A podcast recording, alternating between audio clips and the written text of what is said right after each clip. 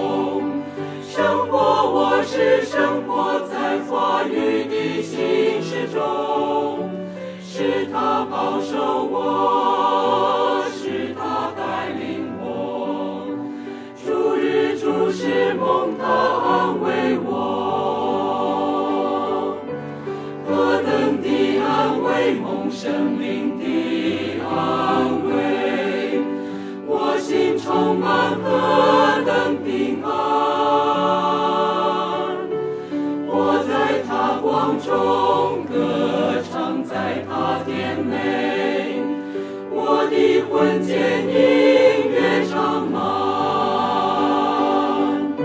行走，我是行走在生命的能力中；生活，我是生活在话语的信实中。是他保守我，主是蒙他安慰我，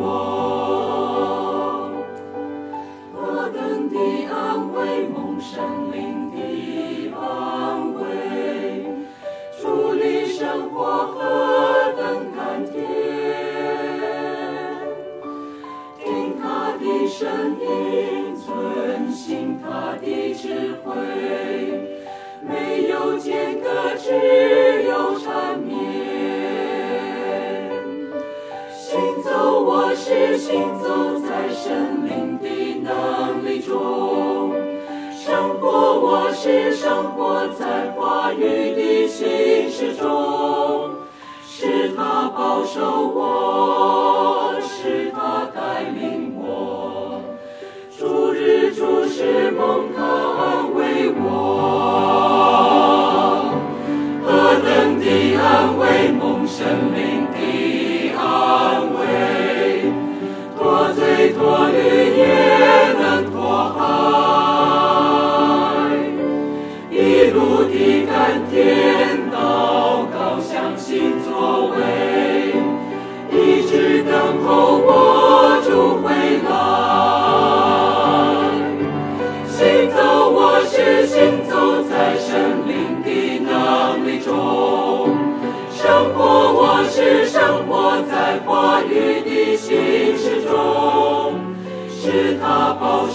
我是他带领我，诸日诸时梦他安慰我。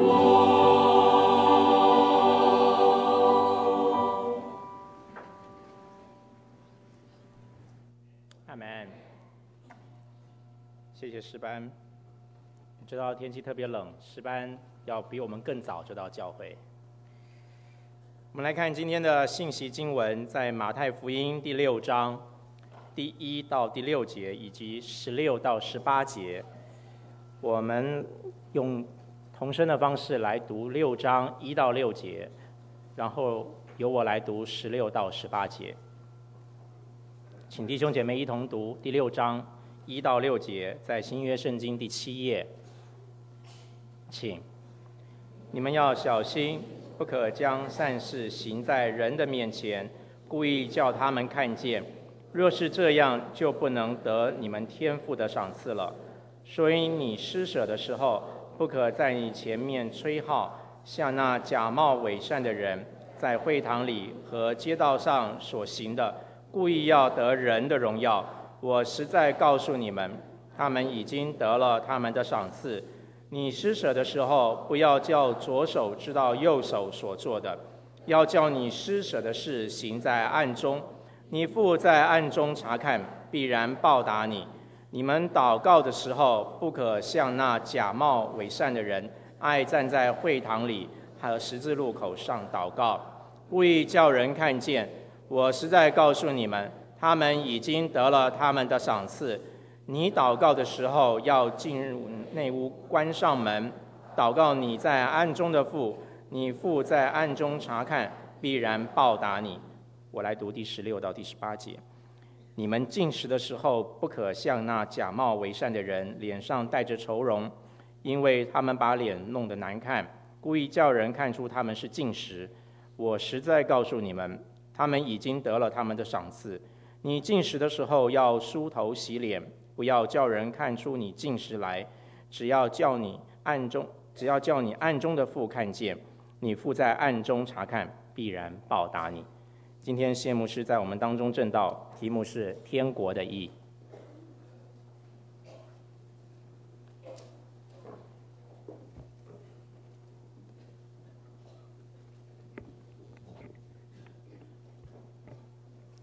弟兄姐妹早安。呃，你们觉不觉得赞美的诗歌真的非常的好听？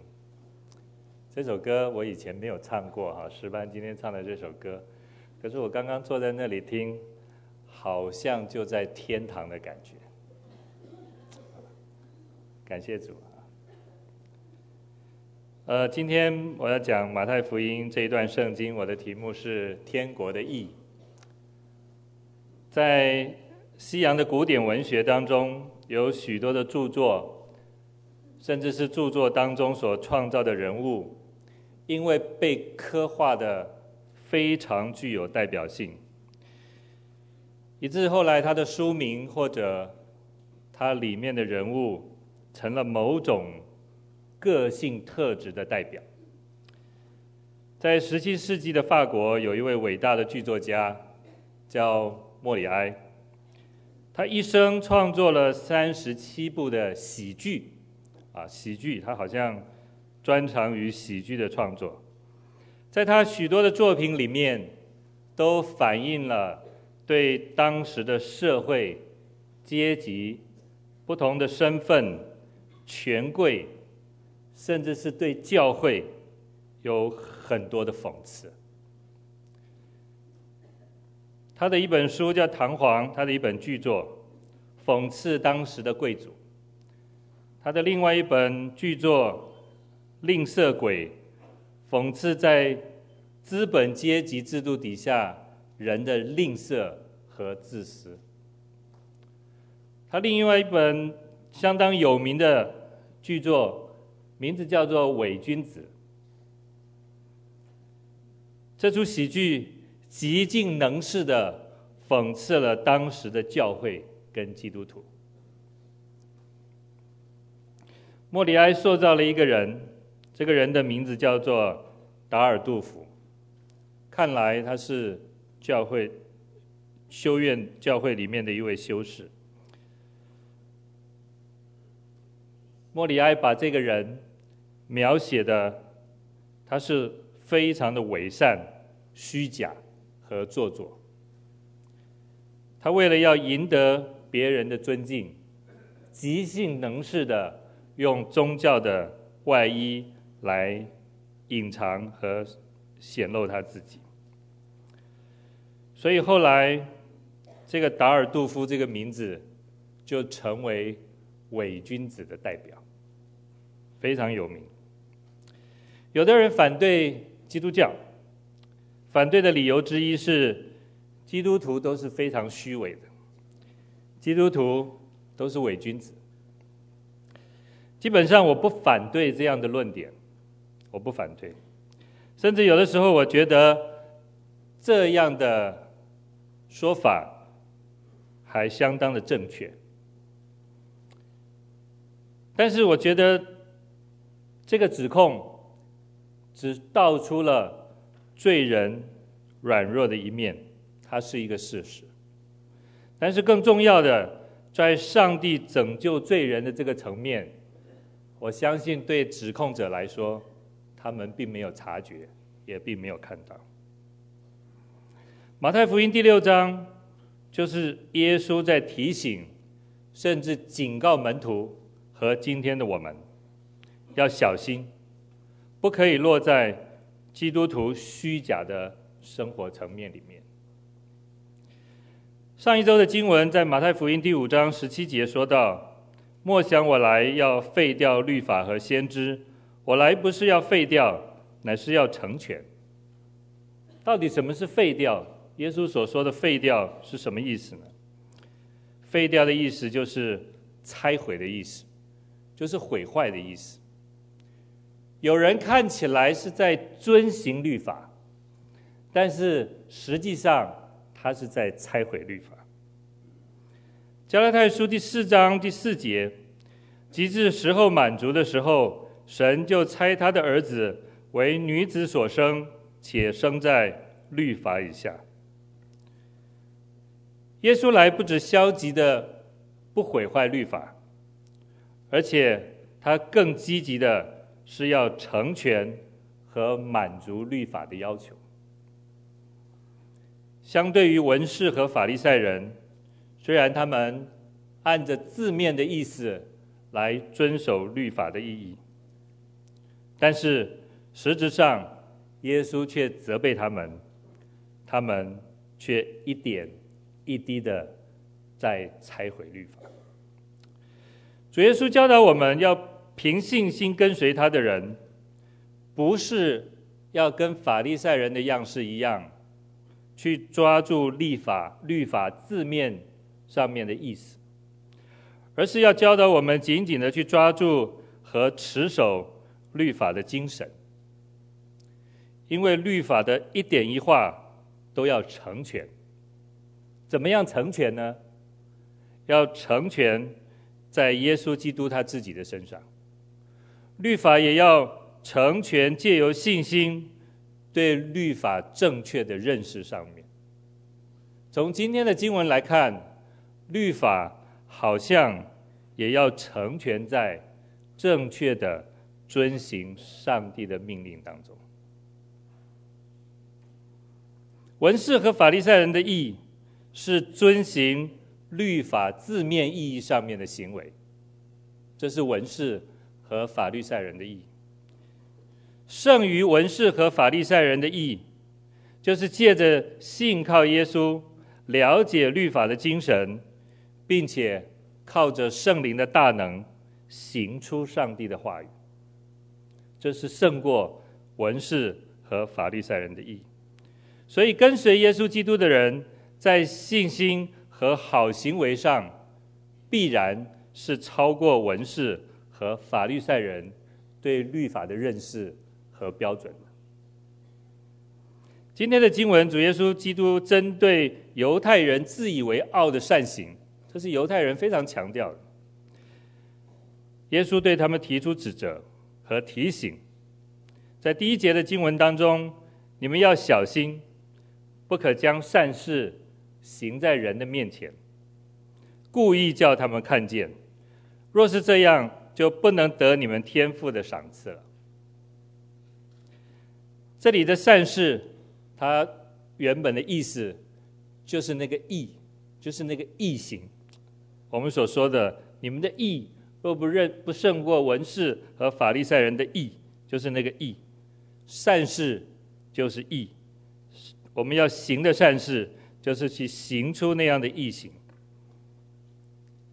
这个义不是因信称义的义，这个义是我们在。因信称义以后所有的那个好善行，那个好行为，在犹太人的信仰当中，他们非常强调宗教层面的善行，就是刚刚我们所读的圣经里面所讲的这三件事情：施舍、祷告和禁食。这些事情、这些行为，都是敬虔生活的表现。也就是天国的义在生活层面的彰显。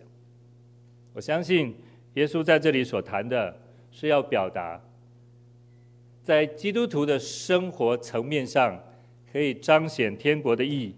我们可以从施舍、从祷告、从进食这三件事情上来学习。犹太的律法要求犹太信徒必须做到这三件事情。只是我们看到，除了犹太人以外，好像任何的宗教都会相关的提到这三样事。比如说，我们很熟悉的捐钱，我们很熟悉的诵经，我们很熟悉的断食。虽然可能其他的宗教，他们用不同的名字，可是从外在的行为上，你可能分辨不出来。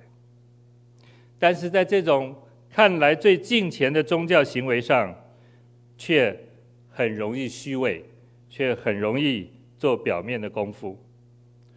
不管我们任何形式的奉献，不管我们一天三餐或者是早晚的祷告，不管我们以不同天数的进食来看这三件事情，我觉得因着软弱，因着人的罪，都很可能是存着一个作秀的心态在表演。主耶稣说，这一类的宗教行为的犯罪是不能够得到天父的赏赐，所以这样外表看来成全律法的行为，其实不是真正成全的律法，反而是用这样虚假的敬虔的外衣，不断拆毁和毁坏了原本律法所强调宗教行为的真义。我想我们一定知道。马太福音登山宝训，它不是在教导我们伦理道德的事情。我想马太福音登山宝训，它是在强调我们这个人跟我们所认识的上帝，我们的关系到底是如何。假设我们跟神、跟天父有正确的关系，那么在这种正确的关系底下，我们对律法。才有可能胜过文士跟法律赛人的认识。当我们有了正确对律法的认识，我们也才可能有正确的行为和动机，还有态度。所以，当我们对律法不能有正确认识的时候，我们的行为态度，我们外在所显露的，都不能够成全。上帝的律法，非常遗憾的是，我们很容易就落在这样虚假和伪善的宗教外衣底下。因为我觉得我们看不见那上好的福分，所以我们反倒非常热衷的去追求立即的、看得见的、会朽坏的、不能存到永远的、不被记在天上的，从人而来的赞赏，所以耶稣在这里用非常严肃的口吻，对当时提出了一个警告：对这样的心态，对这样的行为要小心。我想这个警告也是对我们今天每一个基督徒所说的，也就是如果我们的行义的动机，我们行善事的动机，不是单单为了荣耀上帝。而是为了要让人可以看见，尤其是为了满足我们罪人从肉体里面所产生的那种虚荣，要宣扬人的名，高举人的名，使别人看见，将人的称赞、夸耀和荣耀归到人的身上。我想，这就不是耶稣所说成全律法的事情。假设我们落在这样的软弱里面，其实我们是在拆毁，我们是在毁坏上帝的律法。不过弟兄姐妹，你或许会问：那我不做给人看总可以吧？我不用自己的名字总可以吧？我用别人的名字可不可以呢？我想我们要知道，不做给人看，或者不用自己的名字。不一定成全上帝的律法，因为要成全神的律法，我自己有一个领受和体会，就是唯独我们的动机是出于天赋的，我们的心意是归回基督的，我们的行为是借着圣灵的，否则我们非常软弱，很容易就落在虚假的宗教外衣底下。今天的经文所涉及的，是一种宗教的行为，是基督徒的宗教行为，包括施舍、祷告和禁食。在这几段的经文里面，有一个非常清楚的重复的文学结构。我们从第二章第二节、第五节、第十六节、第三节、第六节、第十七节，你做一个对比来看，它是一种针对施舍、祷告和进食，却是有重复的在记载。我来读一下第二节、第五节、第十六节。所以你施舍的时候，不可在你面前吹号，像那假冒为善的人。在会堂里和街道上所行的，故意要得人的荣耀。我实在告诉你们，他们已经得了他们的赏赐。第五节，你们祷告的时候，不可像那假冒为善的人，爱站在会堂里和十字路口上祷告，故意叫人看见。我实在告诉你们，他们已经得了他们的赏赐。第十六节，你们祷告的时候，不可像那假冒为善的人，脸上带着愁容，因为他们把脸弄得难看，故意叫人看出他们是禁食。我实在告诉你们，他们已经得了他们的赏赐。耶稣用同样的话，同样的责备，同样的提醒，告诉那些穿上宗教外衣的人，在施舍、祷告。和敬虔的事上，要非常的谨慎，非常的小心。耶稣提醒门徒，在行天国的义的时候，不可以像假冒为善的人。或许我们对中文的这假冒为善能够有一些体会，可是假冒为善，它真正的意思是什么呢？它原本的意思是演员。演员，各位一定都很清楚。这个人所呈现的、所表达的、所演出的，不是他，不是他自己，而是另外一个角色。所以这个字后来引申出装假，引申出戴面具，引申出假冒为善。从演员这个字，我们可以更深刻的体会假冒为善到底是什么样的意思。这个责备非常的严厉，因为一个人。可以假装他有完全敬虔的外貌，这样的人有一个共通的特质。从刚刚我们所读的经文来看，这个共通的特质就是他们在奉献的时候到处张扬、大吹大擂，甚至用喇叭做宣传。在他们个人私下祷告的时候，他们喜欢站在会堂或者是街市上这些人潮汹涌的地方。在个人进食的时候，他们总是会把自己弄得邋里邋遢，为的就是要吸引人的目光。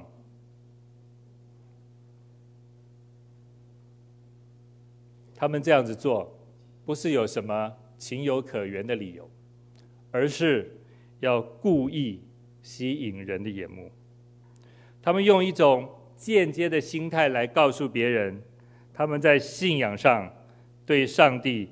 是认真的，在生活上对上帝是敬虔的。所以弟兄姐妹，敬虔的信仰有没有可能用演戏的方式来表达呢？我想答案是肯定的。我刚刚所说伪君子莫里埃所写的这一出喜剧，他在描写一个宗教的骗子。这个宗教骗子叫达尔杜福，他和一个商人叫做奥尔冈，两个人经常在教会里面一起祷告，而且达尔杜福会在奥尔冈面前表现的非常的虔诚，经常跪在地上向上帝祷告，全心全意的祷告，而且常常的亲吻土地。表示他对上帝的尊敬。有的时候，奥尔冈要离开教会的时候，达尔杜夫会赶快跑到教会的出口，把圣水递给他。也因为达尔杜夫这些敬虔的外貌，让奥尔冈非常的钦佩，非常的尊敬。有一次，奥尔冈知道达尔杜夫的生活过得非常的贫穷，奥尔冈就奉献了一笔钱给达尔杜夫。可是达尔杜夫怎么回应他呢？太多了，这些钱一半都太多了，请你收回这些钱吧，我不能拿你这些钱。奥尔冈坚持不收回奉献给达尔杜夫的钱。达尔杜夫做了一件事情，在奥尔冈的面前，把送给他的这笔钱通通送给了穷人。这件事情更深深的抓住了奥尔冈的心。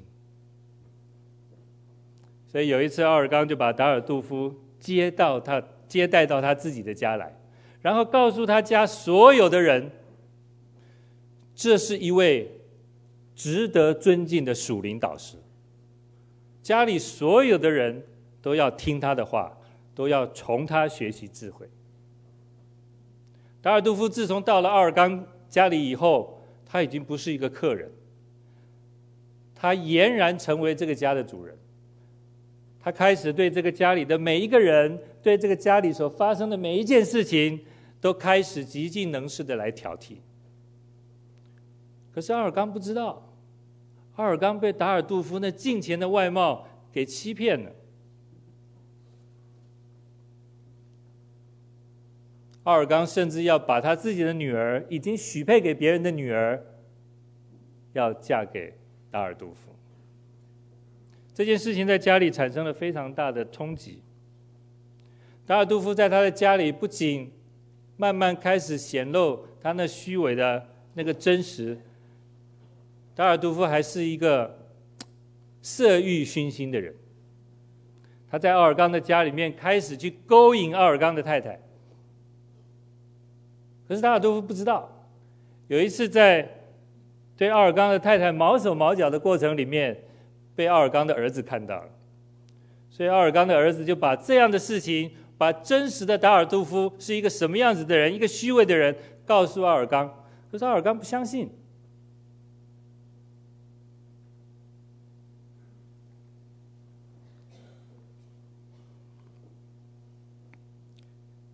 达尔杜夫知道事情被揭穿了，所以他就更虚伪的在奥尔冈的面前说：“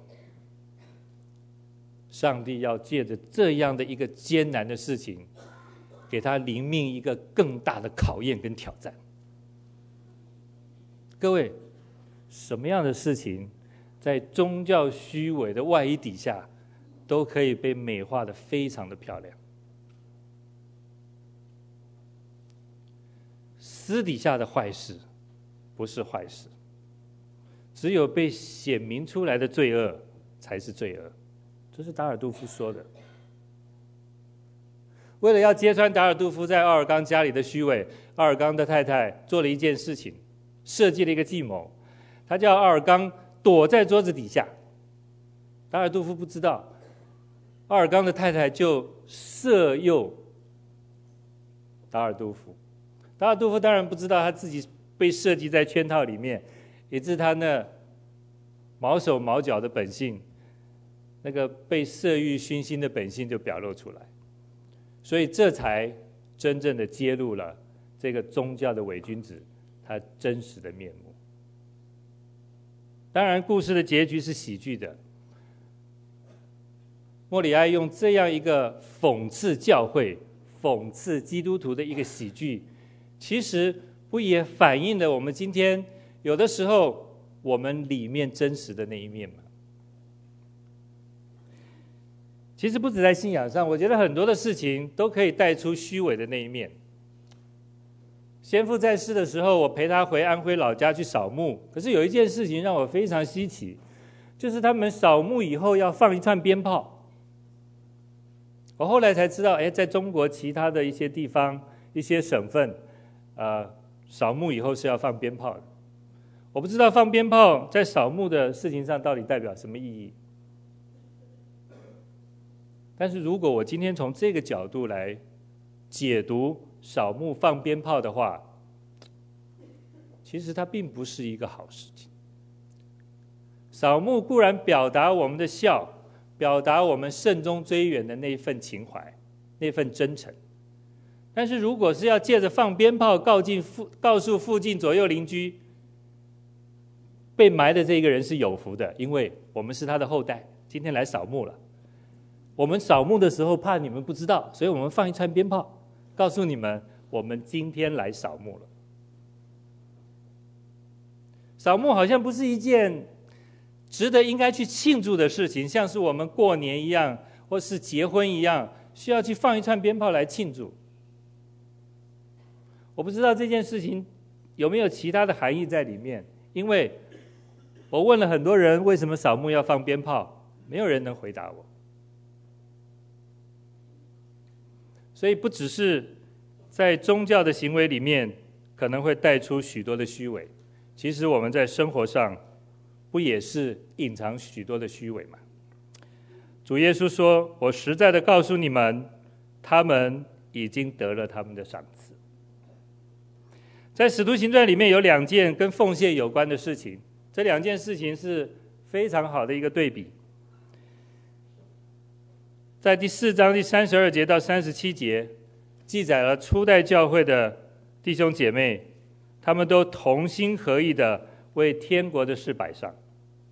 他们不止把自己摆上，他们把他们的所有的财物都变卖了，奉献摆在使徒的脚前。圣经在这里说，没有一人说他的东西有一样是自己的。都是大家公用，内中也没有一个缺乏的，因为人人将田产房屋都卖了，把所卖的价银拿来放在使徒脚前，照个人所需用的分给个人。最后三十六节，圣经说有一个利未人生在居比路，名叫约瑟，使徒称他为巴拿巴，他有田地也卖了，把价银拿来。放在使徒的脚前，这一件事情看来是公开的，这一件事情看来是人人皆知的。所以，我想圣经不是单单教导我们奉献、祷告和进食的意义，在这里，我觉得圣经也是在导正我们奉献、祷告和进食的动机与态度。不是私底下的异行才是正确的，公开的异行就不正确；也不是匿名或者是不具名的奉献是正确的，记名，像我们经常在奉献袋上面写下我们自己的名字，这样的记名奉献就不正确；也不是说你关在房间里面，这种隐秘的祷告是正确的，那么和众弟兄姐妹在一起公开的祷告就不正确。所以更不是你不为人知的禁食是正确的，被人知道的禁食就不正确了。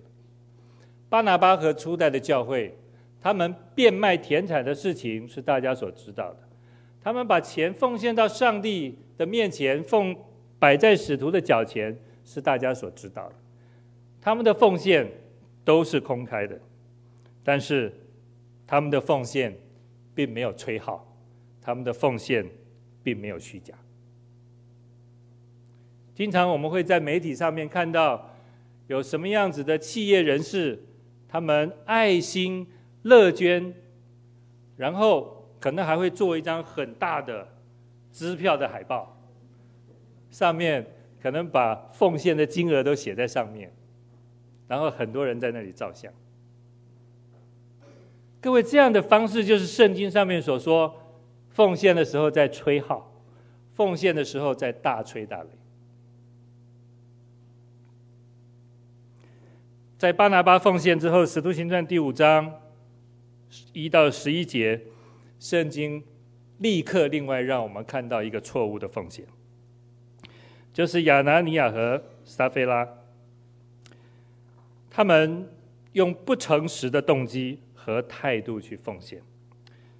我相信当初他们变卖田产，想要把钱奉献在上帝的面前，是神的感动。但是他们和我们一样，对钱的事情非常的软弱。他们把田产变卖的钱为自己留下了一些，把其余的钱当做变卖田产的钱奉献在使徒的脚前。使徒很清楚亚拿尼亚跟撒非拉。他们奉献的心态，所以使徒严严的责备他们。对亚拿尼亚这对夫妇来说，他奉献的错误不在于金钱的多少，他奉献的错误在于他的欺骗。他想从奉献这件事情上得着好名声，所以当人从肉体当中被激动的那个虚伪、那个谎言。那个欺哄所掌控的时候，人即便是在做最敬虔的事上，都是欺骗自己，都是欺骗使徒，欺骗肢体，欺骗上帝。所以我们也知道亚拿尼亚跟撒非拉他们后来的结果是什么？假冒为善的施舍、祷告和进食，圣经说这是做表面功夫，是演戏，是一种欺骗的行为。在最高标准的信仰义行当中，罪人罪人仍然可以充满私欲的来做这些事情。我想，这个也就是耶稣所说文士和法利赛人的义。如果我们不胜过文士和法利赛人的义，如果我们的善行当中不能由这样的动机来开始。耶稣在这里提出了一个非常严重的教训，断不能进天国。圣经这里不是告诉我们要靠着行为来称义，我想弟兄姐妹，这个我们都知道。我们乃是靠信心进天国。一个重生得救的人，一个信靠耶稣的人，在他的信心当中，必定能够活出真正的义行来。一个人即便有最敬虔的宗教外衣，倘若只是要得着人的称赞和表扬，我想一切都落在演戏里面，一切都落在假冒为善的虚假当中。有人不信耶稣，他说在教会里面总是有一些虚假的人。我想我刚刚说了，我也不反驳，我也承认这件事情。但是感谢主，耶稣基督并没有教导让我们去学人的样式。耶稣基督并没有教导我们去学人的样子。耶稣教导我们要效法他的样式。有一些弟兄姐妹，有一些基督徒身上流露着基督的馨香气息，但是有的时候我们也不容易在基督徒身上。看到、体会到耶稣基督的形象。不过，我想问题不在于教会当中有没有假冒为善的伪君子，我想这不是问题的重点。关键是在于我们所信靠的耶稣，我们所信靠的上帝，他是信实的，他是可靠的，他是诚实无畏的。所以，因为所以，不要因为我们有虚伪的本性，以致废掉了上帝的真实。既然耶稣是可信的，所以我们真是在基督里不可以把宗教的异行当做换取恩典，或者是贪图别人称赞的手段。在这里，我要说，到底什么样的事情，什么样的态度？和做法是胜过文士和法利赛人的义呢？施舍是出于爱神，施舍是出于讨神的喜悦。如果我们的施舍是出于爱，是出于上帝，那就是胜过文士和法利赛人的义。第三节这里说，所以施舍的时候，不要叫左手知道右手所做的。弟兄姐妹，什么是左手不要知道右手所做的？左手怎么能够不知道右手所做的呢？都在一个身体上面。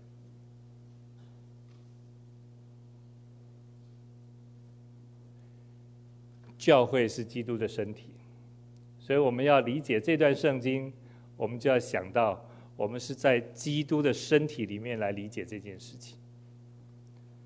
我所做的，即便是在奉献、在祷告、在施舍这件、在在进食这件事情上，左手所做的，不要让右手知道；右手所做的，不要让左手知道。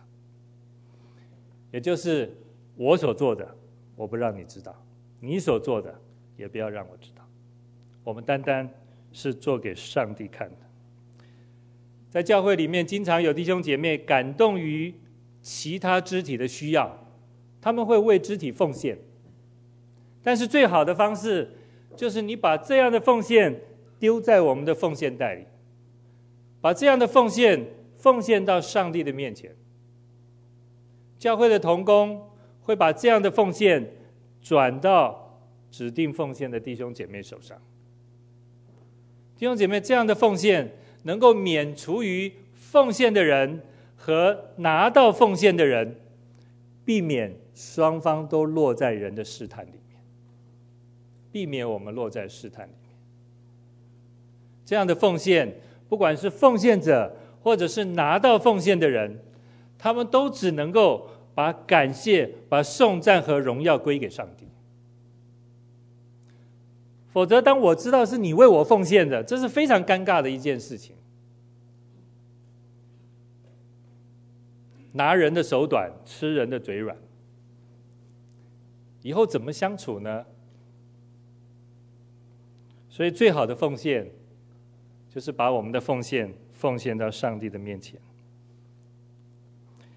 在祷告的生活上，我们要有个人的、隐私的、私密的祷告。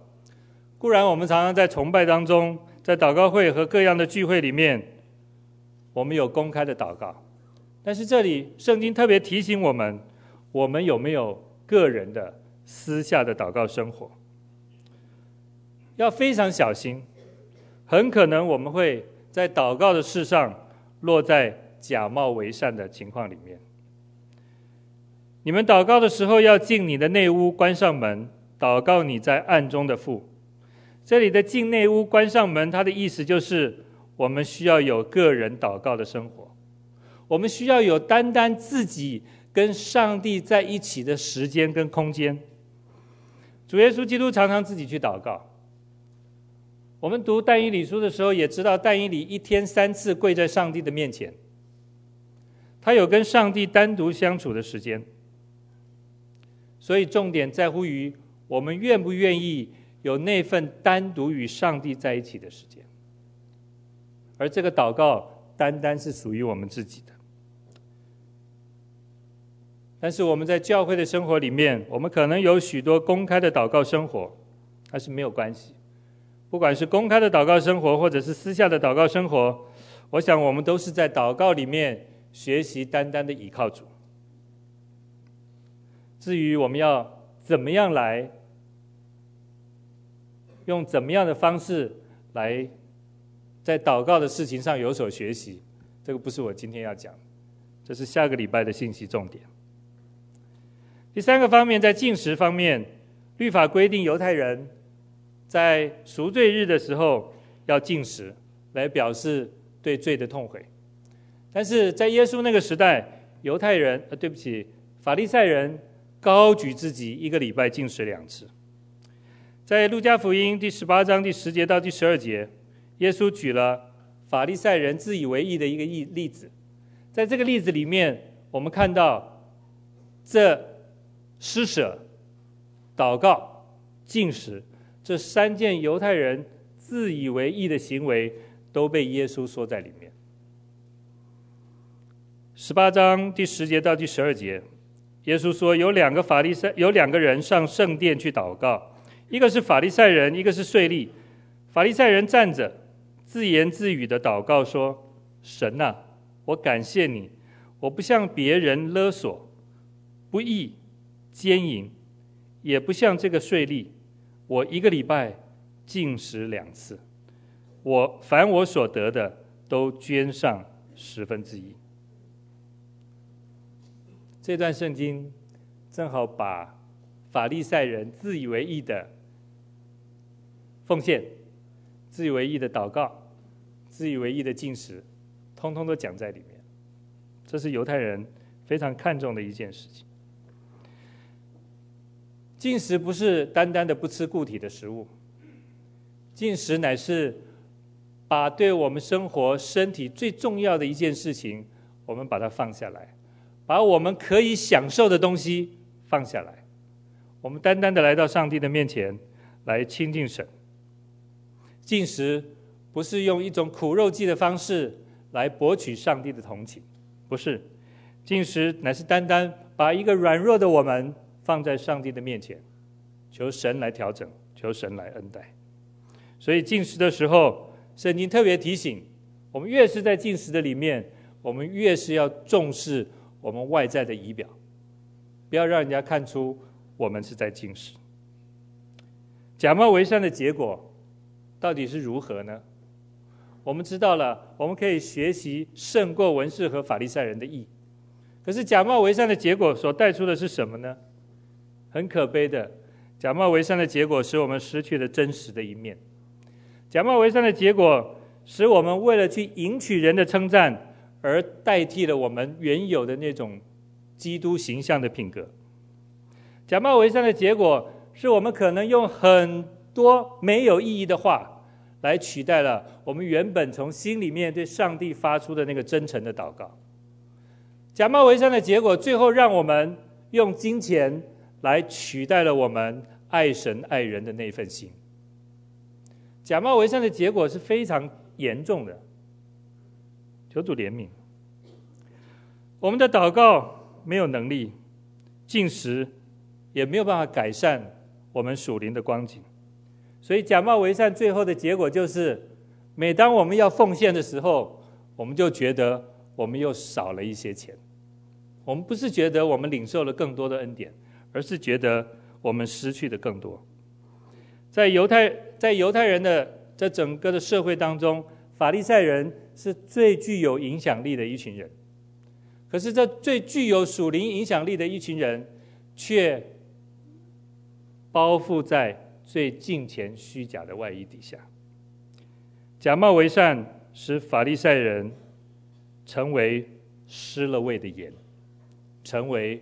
放在斗底下的灯，原本的属灵影响力，因为假冒为善就失去了。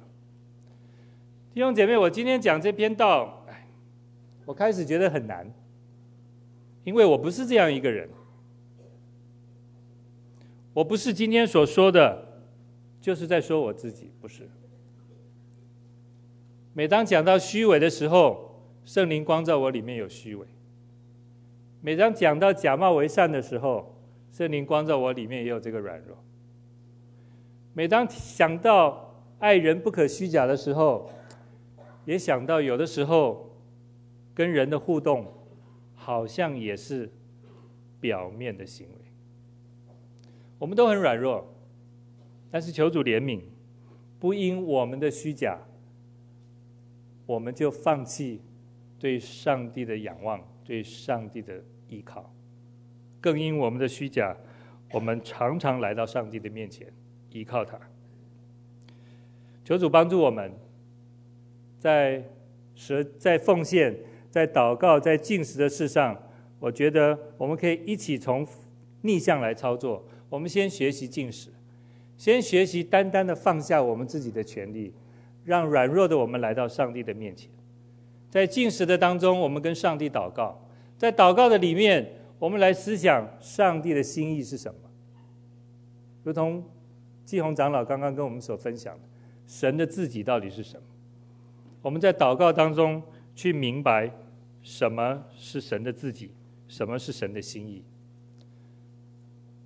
我非常阿门，季门长季红长老刚刚所说的，我们的祷告太多的内容分量是为着自己，为着自己的需要，为着自己的软弱。是神允许这样的祷告，神也接纳这样的祷告。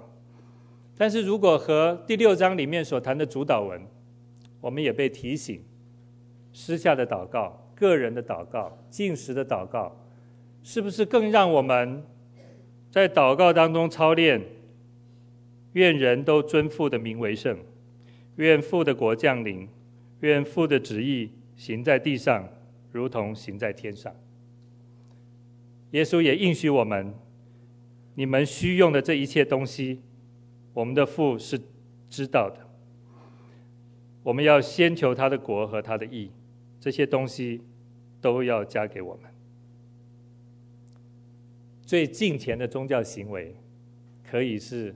最虚假的一个表现，求主怜悯，让他的真实取代我们的虚假。在施舍、祷告和进食上面，让我们的操练是在基督里的真实所学习的。求主帮助我们，我们一起来祷告。